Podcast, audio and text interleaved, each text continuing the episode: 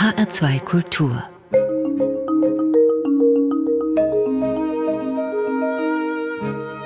Doppelkopf. Heute am Tisch mit Ilko Sascha Kowalczuk, Gastgeber ist Niklas Vogel. Herr Kowalczuk, Sie sind Historiker, DDR-Forscher, waren in den 90er Jahren Mitglied in der Enquete-Kommission des Bundestags für Aufarbeitung von Geschichte und Folgen der SED-Diktatur, dann bei der Bundesstiftung Aufarbeitung. Aktuell sind Sie Projektleiter bei der Bundesbehörde für die Stasi-Unterlagen. Sie haben sich also intensiv mit der ostdeutschen Geschichte beschäftigt und zahlreiche Bücher darüber veröffentlicht. Stasi konkret zum Beispiel über den Überwachungsstaat. Endspiel heißt das Buch über die letzten Jahre der DDR. Und ihr Buch über die Wiedervereinigung und die Folgen trägt den Titel Die Übernahme. Jetzt gibt es ja viele Daten und Begriffe, die an die Ereignisse und verschiedene Aspekte von den Jahren 89 und 90 erinnern. Friedliche Revolution und Mauerfall oder Mauerdurchbruch, wie Sie, glaube ich, gerne sagen, die Wende, die Wiedervereinigung. Was nimmt denn der Begriff Übernahme besonders in den Fokus oder was trifft der vielleicht besonders gut? Es sind ja zwei verschiedene historische Prozesse, die Sie gerade angesprochen haben. Das eine ist die Revolution, die 1989-90 stattfand und dazu führte, dass die SED-Diktatur gestürzt wurde und ein neues politisches System aufgebaut werden konnte und die Vorgeschichte dazu, das ist gewissermaßen die DDR-Geschichte, die Kommunismusgeschichte, die Geschichte Osteuropas, das muss man ja alles in einem größeren Kontext sehen. Und dafür ist eben bezogen auf die Ereignisse in der DDR meines Erachtens der Begriff Revolution der richtige, denn von dem System, was dort einst existierte, blieb nichts übrig. Und das nennen Wissenschaftler gemeinhin Revolution. Das andere ist dann der Transformationsprozess, der Prozess der Wiedervereinigung. Und das war ja ein sehr komplizierter Prozess, ein sehr langwieriger Prozess, der eben nicht am 3. Oktober 1990 begonnen hätte und auch nicht beendet war, sondern der dauerte viele Jahre, die Transformation. Und der Titel Die Übernahme spielt eigentlich darauf an, dass das, was eine große Mehrheit der Ostdeutschen wollte, tatsächlich geschehen ist, nämlich die Übernahme des bundesdeutschen Rechts, Wirtschafts-, Sozial- und politischen Systems und das relativ im 1 zu 1 Verfahren. Mhm. Jetzt ist ja der Begriff der Übernahme durchaus zweideutig zu verstehen. Das war ja nicht nur die Übernahme auf der einen Seite von westdeutschen Institutionen in den Osten, sondern vielleicht zugespitzt gesagt auch die Einverleibung der DDR in den Westen. Ist der Begriff der Übernahme vielleicht in dem Sinne auch eine spezifisch ostdeutsche Form der Erinnerung oder der Beurteilung von dieser Zeit? Also, äh, Sie haben vollkommen recht. Natürlich impliziert dieser Begriff nicht nur diesen technokratischen Prozess, sondern dahinter steht eben auch eine kritische Betrachtung des Wiedervereinigungsprozesses. Ich selbst wenn ich das sagen darf, war 1989, 90 kein Freund einer schnellen Wiedervereinigung. Ich habe mich als Teil der Revolutionsbewegung verstanden. Ich war gegen das SED-Regime. Ich war froh, dass das sozusagen weg war. Für mich spielte Freiheit immer die erste Geige. Das war das, worum es mir ging. Aber ich äh, war ein junger Typ und ich hoffte so ein bisschen darauf, dass man in einem langsamen Angleichungsprozess gewissermaßen die Wiedervereinigung am Ende eines Prozesses zu stehen hat und nicht am Anfang. Gewissermaßen als so ein, wie so ein Geschenk, was über die Mehrheit der Menschen kommt, mit dem sie dann auch nicht allzu viel anfangen können. Und dieses Geschenk der Wiedervereinigung implizierte einige Entwicklungen, ja, die man damals auch antizipieren konnte. Wenn man sagt, zu einem bestimmten Zeitpunkt, zum 1. Juli 1990, die D-Mark kommt jetzt in das frühere Gebiet der DDR, dann heißt das auch automatisch, dass die gesamten Institutionen, die die Stabilität der D-Mark bis dahin gewährleistet hatten, dass die eben auch im 1 zu 1 Verfahren sofort auf dieses Gebiet übertragen werden, dort institutionalisiert werden und auch mit dem entsprechenden Personal ausgestattet werden. Da hatte man gar keine Übergangsmöglichkeiten und das war gewissermaßen ein Schockerlebnis was dann vorhersehbar, aber viele Menschen im Osten wollten das nicht wahrhaben, eintrat. Der damalige Chef des DGB sagte, glaube ich, im August 1990, ihm komme das hier so vor, als wenn bei rasender Fahrt auf der Autobahn die Räder gewechselt werden sollten. Und genau so ein Prozess war das. Millionen Menschen verloren ihren Job, mussten sich neu orientieren und so weiter und so fort. Und in dieser Zeit hat der Osten nicht nur das System der Bundesrepublik übernommen, sondern viele bundesdeutsche Konzerne, viele bundesdeutsche Engagierte im Osten übernahmen eben auch das, was im Osten noch existierte, beziehungsweise was nicht angenietet war, wurde weggetragen. Wobei, um das auch ganz klar zu machen, ich gehöre nicht zur Jammerfraktion. Ich wollte das damals so nicht, aber ich habe mich, glaube ich, viel schneller als viele andere aus dem Osten damit auch abgefunden und habe gesagt, okay, so ist das und so muss man, daraus muss man jetzt das Beste machen. Und ich zähle sozusagen zu denjenigen, die sagen, es gibt nichts, aber auch wirklich gar nichts, was ich dem Osten hinterher traurig. Ich habe nur gewonnen und das Wichtigste, was ich vor allen Dingen gewonnen habe, war Freiheit und die haben wir uns selbst erkämpft, die habe ich miterkämpft. Da muss ich auch niemand für dankbar sein. Mhm. Jetzt haben Sie ja gesagt, Ilko Sascha Kowalczuk, dass Sie und vermutlich viele von Ihren Mitstreiterinnen und Mitstreitern damals am Anfang von diesem Prozess sich einen anderen Verlauf gewünscht hatten, wahrscheinlich einen langsameren und vielleicht mit mehr Möglichkeiten, selbst auch diesen Prozess mitzubestimmen. Wie kam das denn, dass das auf einmal überholt wurde von den Ereignissen und dann doch eine Mehrheit der Bevölkerung zur D-Mark gestrebt ist, so schnell wie möglich? Also, wissen Sie, bei Revolutionen ist das immer so, dass es verschiedene Phasen gibt. In der ersten, in der harten Phase, in der Kampfphase gewissermaßen, in der es darum geht, wer gewinnt. Da steht sich das alte Regime mit seinen hochgerüsteten Kräften gegenüber mit mutigen, aufbegehrenden Menschen, die sagen, so nicht weiter und ich riskiere Kopf und Kragen, damit sich hier etwas ändert. Das waren in der DDR zwei Gruppen, die das wagten. Das waren zum einen diejenigen, die sagten, ich halte das hier nicht mehr aus, ich will nicht auf die Zukunft warten, sondern ich will jetzt in der Gegenwart leben und deswegen haue ich ab. Das war also die Massenfluchtbewegung, die ganz wesentlich zur Destabilisierung des Regimes in dieser heißen Phase beigetragen hat. Und das waren zum anderen diejenigen, die sagten, das ist nicht nur das Land dieser Kommunisten an der Macht und ihre ihrer Helfershelfer, sondern es ist auch mein Land, das ist auch mein Stück Leben. Ich will hier etwas verändern. Ich gehe auf die Straße, ich gründe neue Parteien, Bürgerbewegung und fordere das System heraus. Und in jeder Revolution ist es so, dass die Masse der Gesellschaft dazwischen abwartet hinter der Gardine gewissermaßen steht, beobachtet und genau hinschaut und sich in dem Moment, in dem sich herausstellt, wer nun der Sieger sein wird, für eine Seite, nämlich für die Siegerseite entscheidet. Und in der DDR, in Deutschland, kam eine besondere Dynamik durch die geteilte Nation zum Zuge, nämlich in dem Moment, als die Mauer durchbrochen wurde, die Mauer fiel, da war praktisch eine neue politische Tagesordnung auf dem Tableau. Und es ging praktisch von einer Sekunde zur anderen nicht mehr um Freiheit, sondern um Einheit. Und dieser Mauerdurchbruch, diese völlig neue Situation, setzte dann auch völlig neue Kräfte in der Gesellschaft frei. Die Menschen kamen nun eben nicht mehr nur zu Tausenden und Zehntausenden auf die Straßen, sondern zu Hunderttausenden und Millionen. Und die größte Bewegung war nun die für eine schnelle Einheit. Die absolut große Mehrheit wollte genauso leben wie in der Bundesrepublik, so wie sie das Jahre und Jahrzehnte lang erträumt hatten.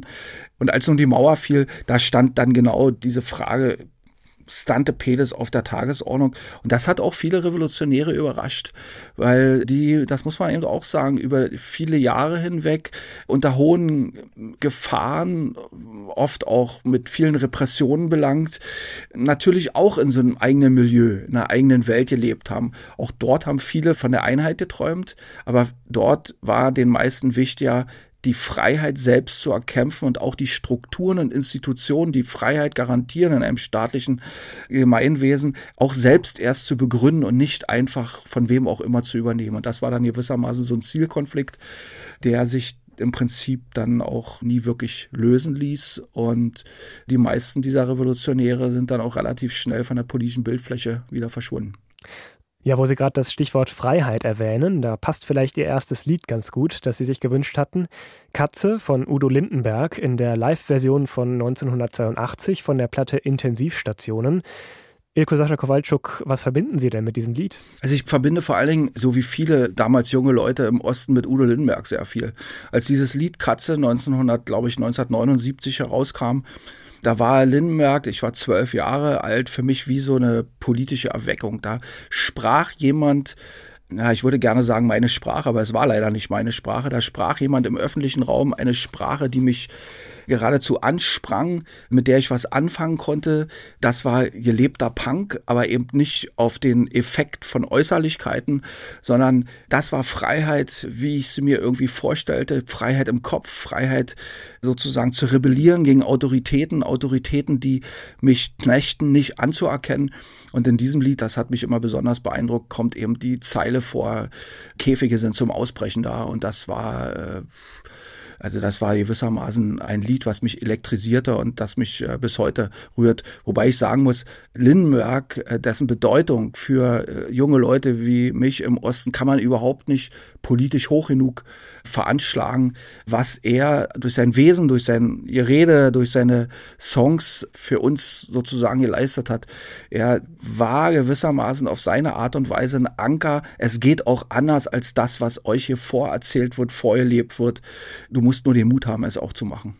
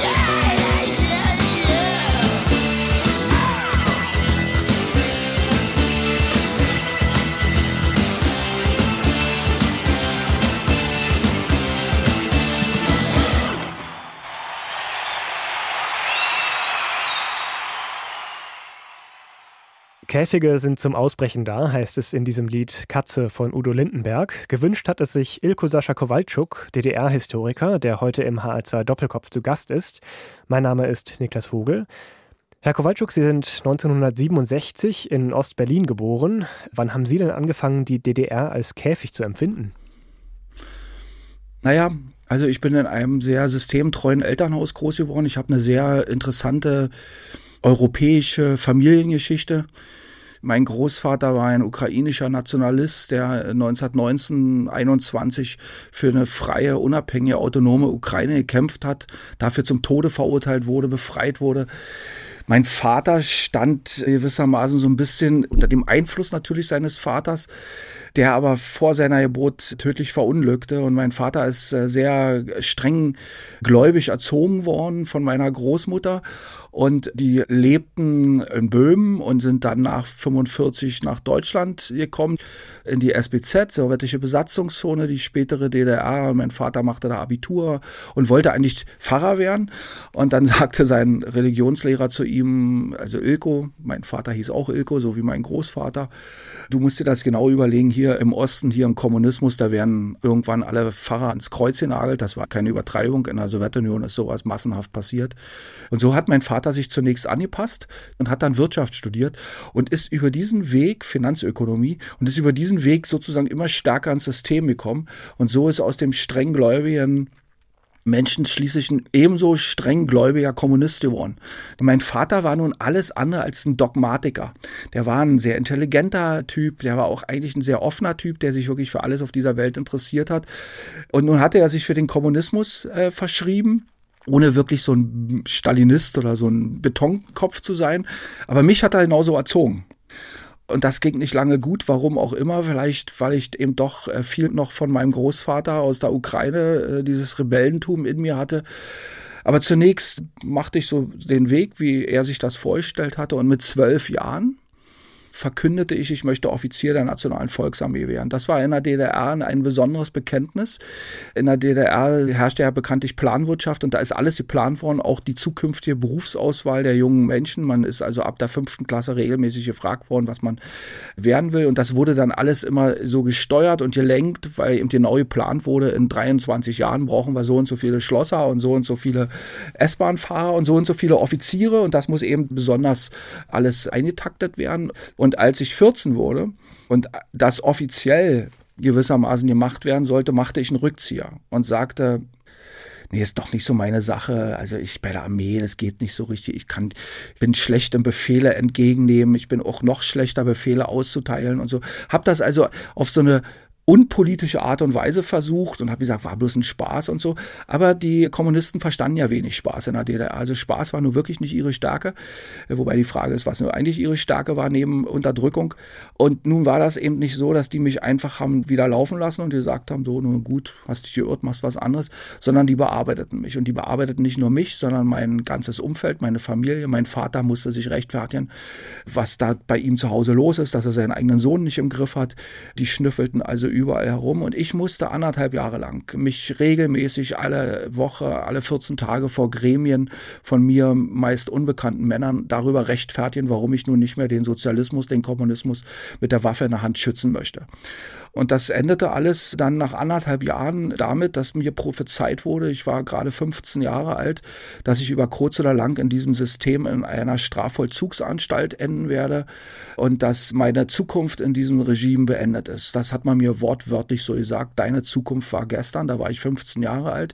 Und dann sagte noch jemand zu mir, und damit du noch was zum Nachdenken hast, du kannst ja mal darüber nachdenken, wie viel Kosten und Mühen du unserer schönen DDR bereits bereitet hast und so. Und da meine Mutter erstarrte neben mir und ich sagte, offenbar relativ cool. Ich kann mich daran nicht erinnern. Meine Mutter hat das dann später immer voller Stolz erzählt, sich den angeguckt habe und gesagt habe, schreiben Sie mir eine Rechnung, ich werde diesem System das auf heller und fertig zurückzahlen. Und meine Mutter war fest davon überzeugt, wir kommen da also raus und dann steht da irgendwie ein schwarzes Auto mit, mit Männern mit schwarzen Ledermänteln und wir sind weg. Jetzt war, als Sie sich mit 14 dann entschieden haben, doch kein Offizier zu werden, das ja wahrscheinlich schon absehbar, dass das nicht ganz einfach werden würde, das durchzusetzen. Sie hätten ja auch einfach den einfachen Weg gehen können und da mitgehen. Warum denn nicht? Naja, also äh, wissen Sie, in dem Moment, ich war 14 Jahre alt, in dem Moment habe ich nicht damit gerechnet, was das für Folgen haben wird. Also ich ahnte schon, dass es einen Riesenkonflikt gibt. Ich ahnte vor allen Dingen, dass es einen Riesenkonflikt mit meinem Vater geben wird, den ich nicht enttäuschen wollte. Ich liebte ihn ja, ich wusste, dass er mich liebt, aber ich wusste, dass das für ihn ein Einschnitt sein wird. Und der sagte etwas, was heute viele wahrscheinlich nicht verstehen können. Der sagte, ich habe gewusst, du bist ein Feigling. Und warum sagte der das? Weil viele heute nicht mehr wissen, dass es in der DDR mehr Mut bedurfte, Ja zum System zu sagen, als Nein zum System. Weil wenn du in deiner Schulklasse irgendwie die roten Parolen nachgeplappert hast, dann warst du derjenige, der von den anderen geschnitten wurde. Wenn du in die SED eingetreten bist als junger Typ, dann warst du derjenige, der von den anderen schräg angesehen wurde. Und es war, also in meiner Generation, also es ist jetzt vielleicht der falsche Ausdruck mit Mut, aber dadurch, dass es so wenige so machten, gehörte schon irgendwie auch eine gewisse Schubze dazu, zu sagen, ja, ich bekenne mich zu diesem äh, Scheißsystem. Und haben die haben natürlich nicht Scheißsystem gesagt. Auch dort war der Mainstream blanker Opportunismus. Und wirklich Mut musste man haben, also entweder offensiv Nein zu sagen und zu sagen, nee, ich mache hier in eurem Drecksladen nicht mehr mit, oder eben auch Ja zu sagen. Ja, und die hatten im Alltag in der DDR-Gesellschaft einen verdammt schweren Stand. Das muss man einfach mal so sagen, haben heute auch viele vergessen. Andererseits hat natürlich auch der Staat seine Mittel gehabt, den Neinsagern sozusagen auf die Schliche zu kommen. Sie haben ja dann auch das Abitur erstmal nicht machen dürfen. Genau. Äh, wie lebt es sich denn in der DDR sozusagen am Rande der Gesellschaft?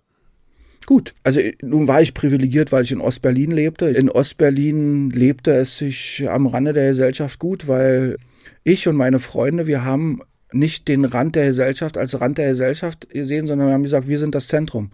Wir sind hier die Spaßfraktion. Wir lassen uns von euch nicht unseren Spaß am Leben sozusagen nehmen. Wir machen das so, wie wir das für richtig halten.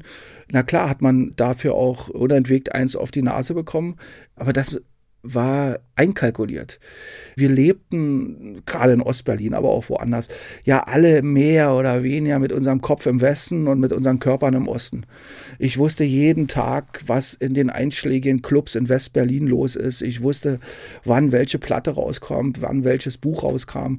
Das bekam ich alles mit. Das machte natürlich eine unglaubliche Sehnsucht bei mir auch auf.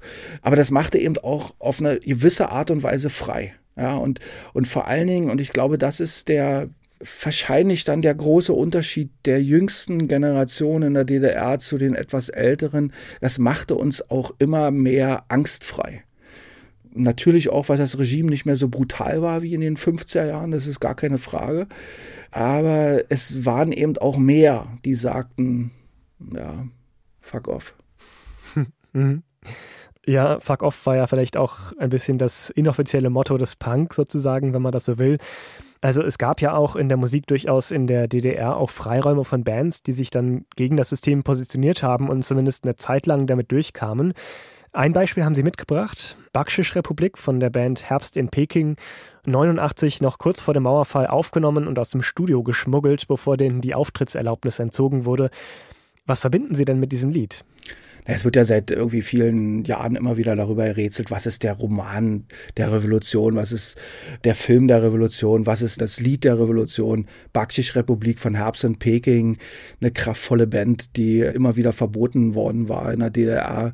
Schon der Titel zeigt ja an, dass hier irgendwie die Band irgendwie was zu sagen hat. Das ist für mich der Untergangssong der DDR und der Revolutionssong in der DDR schlechthin.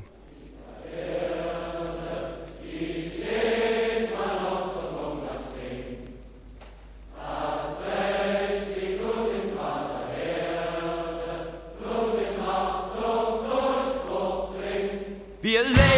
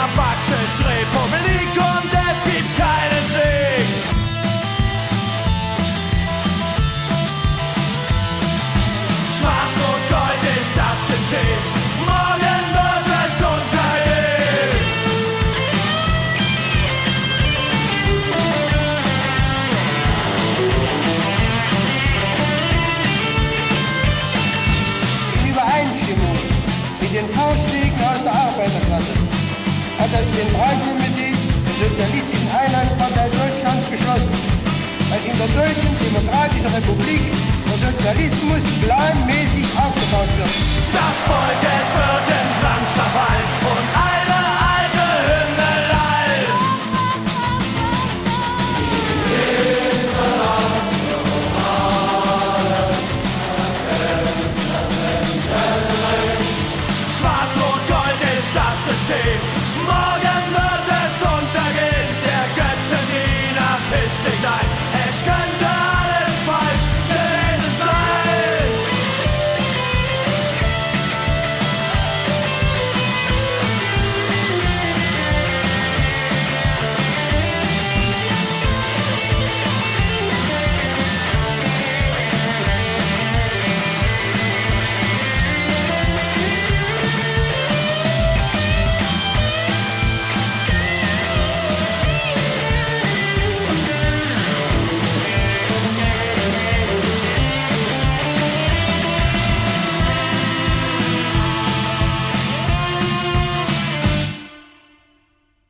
Das war eine Hymne der Wendezeit, Bakschisch-Republik von der Band Herbst in Peking.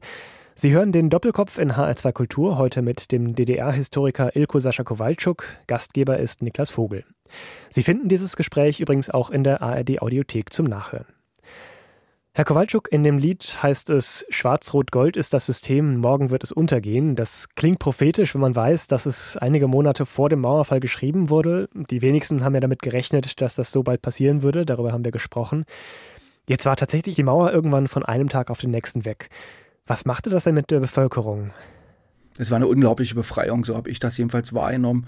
Und zwar nicht nur für diejenigen, die sich das gewünscht haben, dass das System weggeht, dass, dass das untergeht. In der DDR-Gesellschaft hat dieser rasante Machtzerfall und dann die Öffnung der Mauer unglaublich kreative Kräfte freigesetzt. Zunächst habe ich jedenfalls so beobachtet und wenn ich das dann auch so richtig erforscht habe, würde ich sagen, 89, 90 gab es auch noch nicht so eine Angst vor dem, was kommt, sondern die Leute sahen vor allen Dingen optimistisch in die Zukunft, denn es kann ja gar nicht schlechter sein als dieser Mist, den wir da Jahre und Jahrzehnte hatten. Es muss ja besser werden. Und so kam es ja im Übrigen auch. Und da haben viele Leute wirklich also auch Lust, sich einzubringen in die Gesellschaft. Die Kreativpotenziale explodierten förmlich und zwar überall, eben nicht nur in den Großstädten.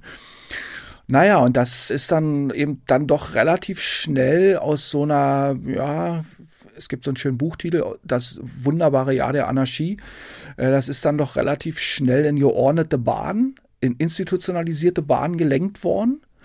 Die Revolution fand gewissermaßen ihr Korsett. Und das hieß dann aber natürlich auch neue Normen, neue Gesetze, neue Bürden und neue Beschwernisse. Und das haben dann die Menschen eben ganz unterschiedlich verkraftet oder aufgenommen. Ich meine, ich als so ein junger Typ, der im Prenzlauer Berg in einer besetzten Wohnung lebte, der vorher Pförtner war und nicht studieren konnte, der nun auf einmal alles machen konnte. Für mich war das natürlich alles irgendwie 24 Stunden lang Party. Ja, also egal was war, es war alles ein Riesenfest und auf einmal lag mir die Welt zu Füßen. Wenn ich in so einem kleinen Dorf lebe oder in so einer kleinen Stadt oder auch in einer Großstadt und ich verliere den Job oder ich habe eine Familie und habe drei Kinder und habe für die Verantwortung. Ich hatte für niemanden Verantwortung. Oder ich trage Verantwortung als Direktor eines Betriebes, muss diesen Betrieb, der womöglich völlig marode ist, in eine neue Zeit bringen und habe gar keine Chance, weil ich gar keine Kredite kriege, weil auf einmal da Menschen aus anderen Ländern kommen, jedenfalls die bisher noch andere Länder waren, aus Stuttgart oder aus Hamburg, die die fette Kohle in der Tasche haben und alles sozusagen für einen Appel und ein Ei nicht nur kaufen, sondern auch noch hinterhergeschmissen bekommen, während ich als kleiner, neu ostdeutscher Unternehmer gar nichts bekomme, weil ich nämlich nicht kreditwürdig bin. Das sind ja alles reale Geschichten gewesen. Dann sieht die Welt für mich natürlich ganz anders aus als für so einen frohgemuten jungen Typen im Prenzlauer Berg, der irgendwie eben Party feiert und sagt, jetzt geht's richtig los. Mhm. Und damit einher ging ja wahrscheinlich auch, um diese Struktur möglichst schnell zu installieren, dass die Fachleute dafür aus dem Westen gebracht wurde. War das ein Stein des Anstoßes dabei?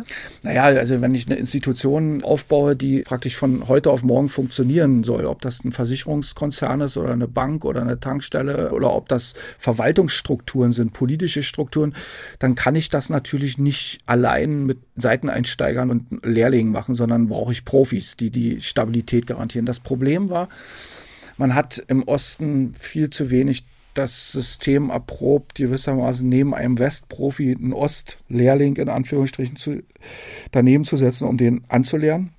Das gibt strukturelle Probleme bis zum heutigen Tage. Aber das andere Problem, was meines Erachtens noch viel gravierender ist, als nur dieses Repräsentationsproblem. Wir haben bis heute praktisch kaum ostdeutsche Eliten, aber es gibt noch ein viel größeres Problem, was oft übersehen wird. Das ist so ein kulturell, sozial, mentales Problem.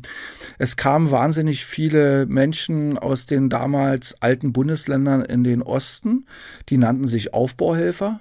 Die haben eine Zulage bekommen für ihre Tätigkeit im Osten. Diese Zulage nannten sie Busch-Zulage was sozusagen sehr viel eben aussagt, wie sie sich sozusagen dort ja nicht nur fühlten, sondern auch aufspielten. Und dahinter steht eben ein Problem, was viel zu selten diskutiert wird. Die Westdeutschen, die in den Osten kamen, kamen fast durchgängig alle als Vorgesetzte. Es gab von Anfang an so eine Hierarchie und das macht natürlich etwas mit den Menschen. Und das hat im Osten mit vielen Menschen etwas gemacht bis zum heutigen Tage. Und es gibt auch noch eine andere Ebene, die auch nicht diskutiert worden ist, die wir jetzt seit ein paar Jahren im Osten beobachten müssen, meines Erachtens, die Früchte davon. Es wurde sehr viel darüber diskutiert, wie man die Curricula an den Schulen, an den Universitäten verändert, wie man sie den modernen westlichen Erfordernissen anpassen kann. Aber niemand hat ernsthaft darüber gesprochen, weil dieses heiße Eisen in Anführungsstriche wollte niemand anfassen, wie man eigentlich Millionen erwachsene Ostdeutsche in das neue bundesdeutsche wirtschaftsrechtspolitische Sozialsystem integrieren will. Man ging davon aus, das sei selbstreferenziell. Die haben das ja gewählt und sie haben es alle verstanden. Und ich würde sagen, das war eine schlimme Fehlannahme. Die ist jetzt auch nicht mehr zu korrigieren, aber wir sehen sie auf den Straßen Ostdeutschlands und zwar seit vielen Jahren. Wir haben dort eine ganz anders gelagerte Protestkultur, in der sich eben nicht nur sozusagen widerspiegelt, was sich nach 1990 wirtschaftlich und sozial zum Teil im Osten abgespielt hat, in der sich eben auch eine fehlende politische Bildung, ein mangelndes Verständnis für Demokratie, Freiheit und Rechtsstaatlichkeit zeigt. Also da liegen äh, viele Aufgaben für uns und das sind dann aber auch und da sieht man dann schon wieder, dass es eigentlich gar nicht mehr um die deutsche Einheit geht. Gesamtdeutsche Aufgaben, gesamteuropäische Aufgaben, weil alle Gesellschaften Europas heute von regionalen Besonderheiten abgesehen doch vor ganz ähnlichen Problemen stehen. Ja, und diese ostdeutschen Probleme das ist so ein bisschen meine These oder auch mein Blick, die sind immer nur zeitlich vorgelagert, bevor das dann auch in Westdeutschland passiert oder in Dänemark oder in Spanien oder in Frankreich, ganz zu schweigen vom osteuropäischen Raum, der sich diesbezüglich von Ostdeutschland ja kaum unterscheidet. Mhm. Genau, darauf würde ich gerne im letzten Abschnitt nochmal zurückkommen, um den Kreis da nochmal zu schließen. Bleiben wir noch kurz hier bei der Wendezeit, Ilko Sascha Kowalczuk. Da war ja eine große Frage nicht nur die Integration der Wirtschaft und des Rechtssystems, sondern auch der Umgang mit den Verbrechen des SED-Staats. Wie erfolgreich oder geschickt war man denn da mit dieser Aufarbeitung? Naja, da bin ich natürlich befangen. Ich, äh, ich betreibe das jetzt über drei Jahrzehnten mit. Ich war einer der ersten, die in den geöffneten Archiven arbeiten konnten und war dann in diversen Kommissionen und äh, habe viel publiziert. Ich würde sagen, das war schon ein sehr wichtiger Weg, der auch viel dazu beigetragen hat, die DDR, die SED-Diktatur zu überwinden. Aber es war auch ein Weg und darauf wird es in Zukunft angehen, wenn sich Leute wissenschaftlich mit diesem Aufarbeitungsprozess beschäftigen, da ist eben auch viel schiefgelaufen. Also in den 90er Jahren herrschte sehr viel Wut, nachvollziehbare Wut, aber es herrschte eben auch ein sehr verengter Blick. Das ist nachvollziehbar. Da musste überhaupt über die Geschichte des Kommunismus aufgeklärt werden. Das war ja mit vielen Mythen und weißen Flecken befrachtet. Es mussten den Opfern dieser kommunistischen Diktatur mussten Namen gegeben werden, Gesichter. Man musste ihnen eine Stimme leihen. Das ist alles ganz wichtig. Aber solche Art Geschichtsbetrachtung, die ich selber aktiv und mit in der ersten Reihe sozusagen mitbetrieben habe, schreibt und redet natürlich auch über die Köpfe der Mehrheitsgesellschaft, der Massengesellschaft hinweg, weil die können damit nichts anfangen. Das hat wenig mit ihren eigenen Erfahrungen, Erlebnissen, Lebensräumen zu tun. Ja, und ich würde sagen, das ist in den ersten Jahren zu kurz gekommen, sozusagen diesen strukturellen Opportunisten auch irgendwie mitzunehmen. Und das führte dann eben auch zu neuen Verwerfungen. In den letzten Jahren wiederum, glaube ich, hat sich eher was anders herauskristallisiert, was ich mit einer viel größeren Sorge beobachtet habe, eine immer stärkere Verharmlosung des Kommunismus und der kommunistischen Diktatur. Das Wissen über die reale Diktatur wird immer geringer und gleichzeitig sozusagen die Verniedlichung dessen, was da passierte, wird immer größer und da tragen äh, meines Erachtens eben auch die Medien eine gehörige Verantwortung. Wir sprechen gleich noch weiter über das Fortwirken der DDR-Geschichte in Deutschland.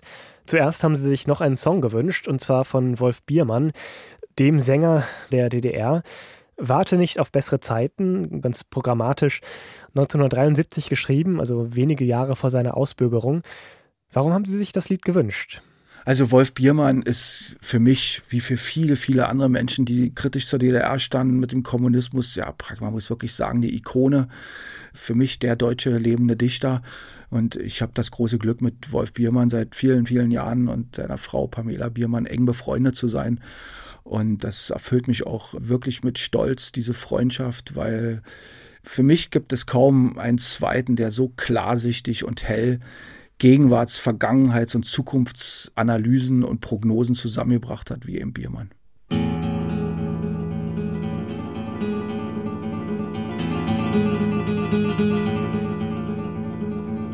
Manchen höre ich bitter sagen, Sozialismus schön und gut, aber was man uns hier aufsetzt, das ist der falsche Hut. Manche sehe ich Fäuste ballen in der tiefen Manteltage, kalte Kippen auf den Lippen und in den Herzen Asche.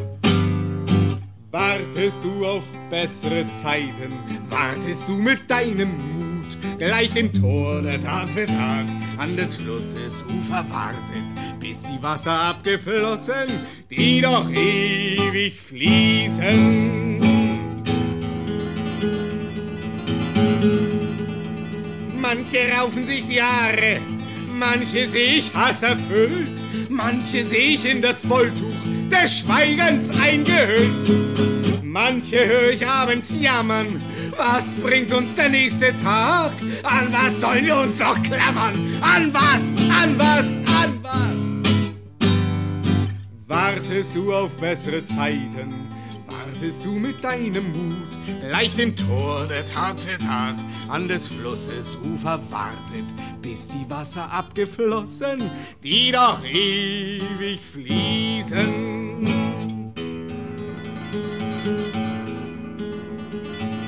Manche hoffen, dass des Flusses Wasser nicht mehr fließen kann. Doch im Frühjahr, wenn das Eis taut, fängt es erst richtig an. Manche wollen diese Zeiten wie den Winter überstehen. Doch wir müssen Schwierigkeiten bestehen, bestehen, bestehen.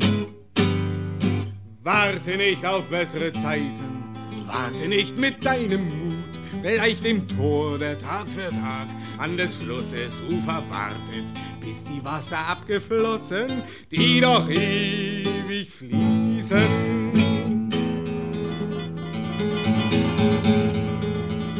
Viele werden dafür sorgen, dass der Sozialismus blüht. Heute, heute nicht erst morgen. Freiheit kommt nie verfrüht. Und das beste Mittel gegen Sozialismus, sag ich laut, ist, dass ihr den Sozialismus aufbaut, aufbaut, aufbaut. Wartet nicht auf bessere Zeiten, wartet nicht mit eurem Mut, leicht im Tor der Tag für Tag an des Flusses Ufer wartet, bis die Wasser abgeflossen, die doch ewig fließen, die doch fließen.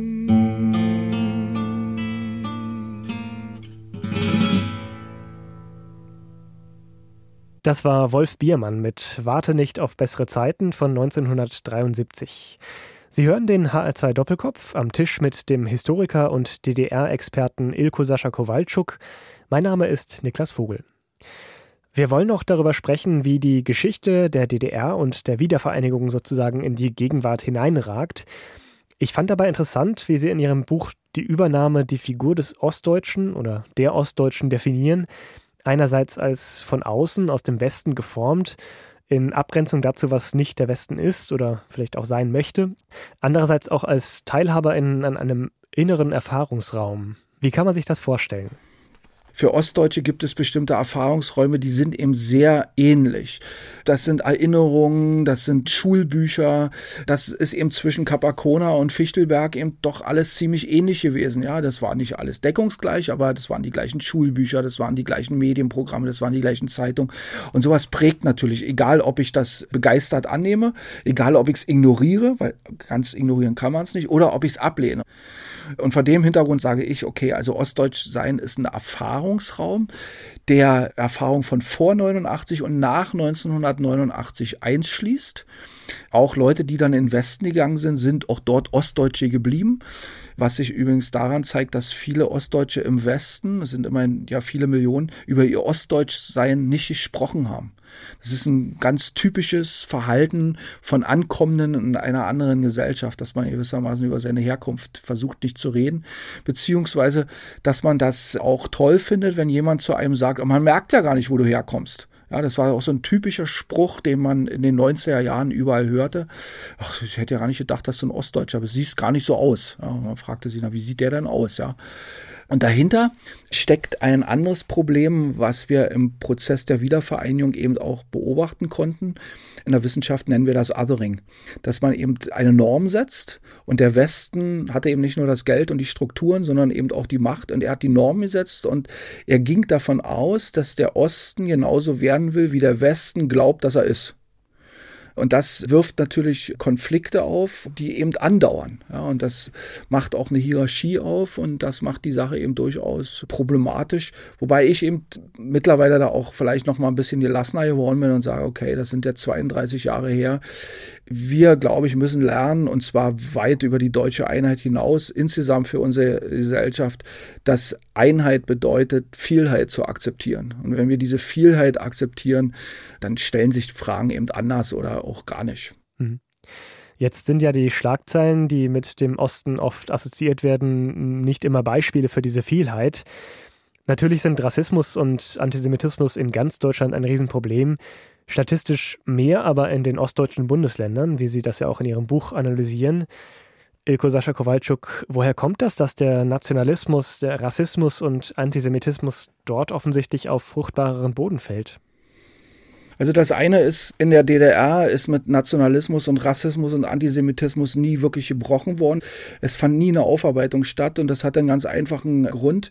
Die Kommunisten haben sich nach 1945 zu Siegern der Geschichte erklärt und haben bestimmte Erscheinungen der kapitalistischen Gesellschaft zugeschrieben. Und dazu zählte Nationalismus, Antisemitismus und Rassismus.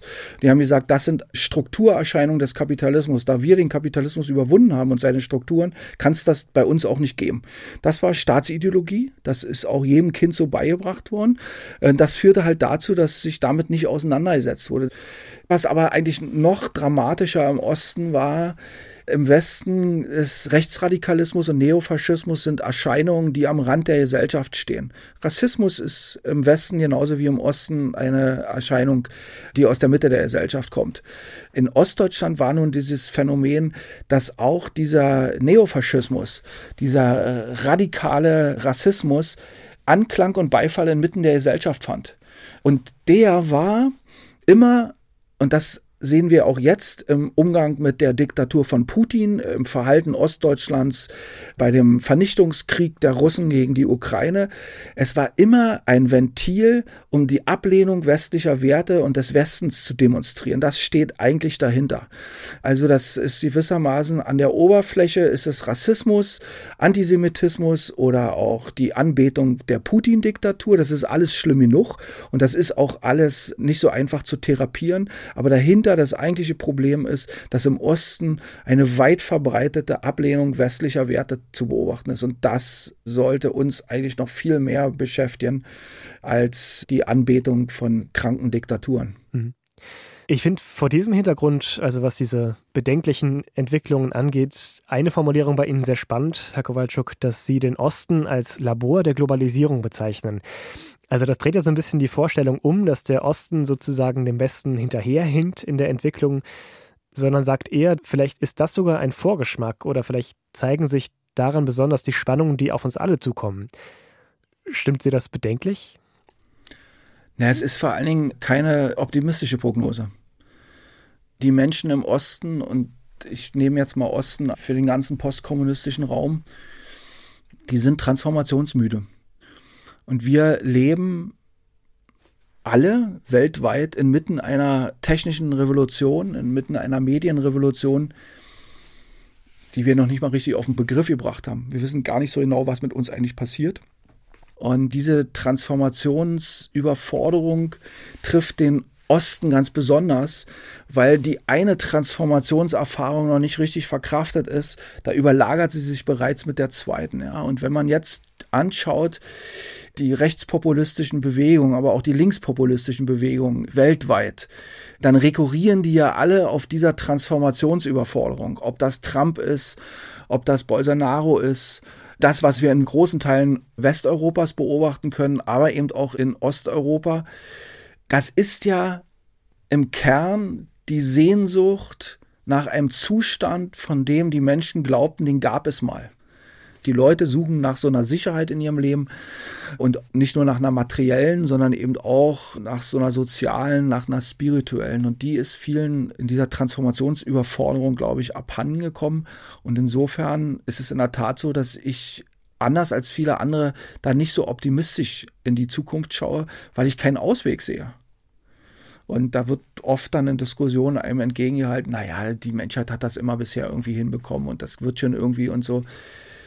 Ich bin mir da zurzeit nicht so sicher und mit meinem bescheidenen historischen Wissen, was ich habe, würde ich sagen, vor solchen Herausforderungen, vor denen wir gerade stehen, und zwar global, nicht nur in einzelnen Regionen, hat die Menschheit noch nicht gestanden.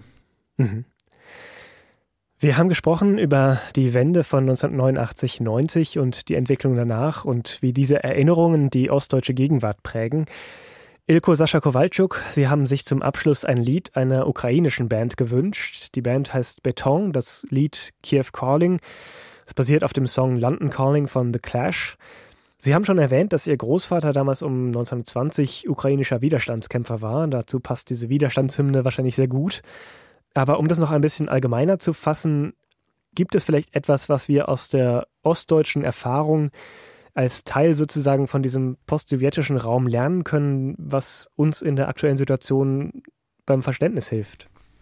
Also dieser Vernichtungskrieg der Russen gegen die Ukraine oder der versuchte Vernichtungskrieg, der gilt in der Interpretation, wie ich sie auch teile, eben auch uns, weil es geht nicht nur um das Territorium der Ukraine, es geht nicht nur darum, dass Russland die Ukraine und andere Gebilde, die früher zur Sowjetunion gehörten, ihrem Imperium wieder einverleiben wollen.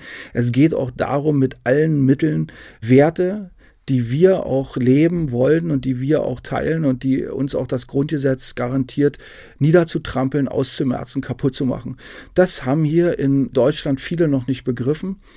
Ich war auch schon lange vor dem 24. Februar 2022 ein entschiedener Befürworter von Waffenlieferungen in die Ukraine. Daran hat sich natürlich seitdem auch nichts geändert. Ich sehe vor allen Dingen, dass die russischen Narrative in der deutschen Gesellschaft immer noch sozusagen ziehen. Die deutsche Angst, die hier geschürt wird und die Putin ganz bewusst schürt, das funktioniert und das hat eben alles was damit zu tun, dass viele Leute unsere eigene Geschichte und die Geschichte Europas offenbar nicht wirklich verstanden haben. Denn die Ukraine ist eben ein Staat und eine Gesellschaft, die schon lange um ihre Unabhängigkeit gekämpft hat, die sie dann 1991 auch bekommen hat.